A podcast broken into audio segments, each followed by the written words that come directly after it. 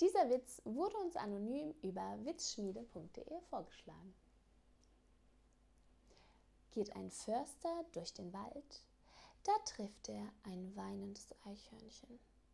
Er fragt das Eichhörnchen, was ist denn los? Das Eichhörnchen jammert. Der Bär hat mich heute gefragt, ob ich fussle. Ich sagte nein. Daraufhin hat er sich mit mir seinen Hintern abgewischt. Oh, das ist ja schlimm, entgegnet der Förster. Am nächsten Tag trifft er einen furchtbar traurigen Vogel, dem das gleiche zugestoßen war. Der Förster sagt wieder, Oh, das ist ja schlimm. Am Tag darauf trifft der Förster den Vogel und das Eichhörnchen. Beide lachen sich schief. Der Förster fragt, wieso lacht ihr denn so? Darauf das Eichhörnchen.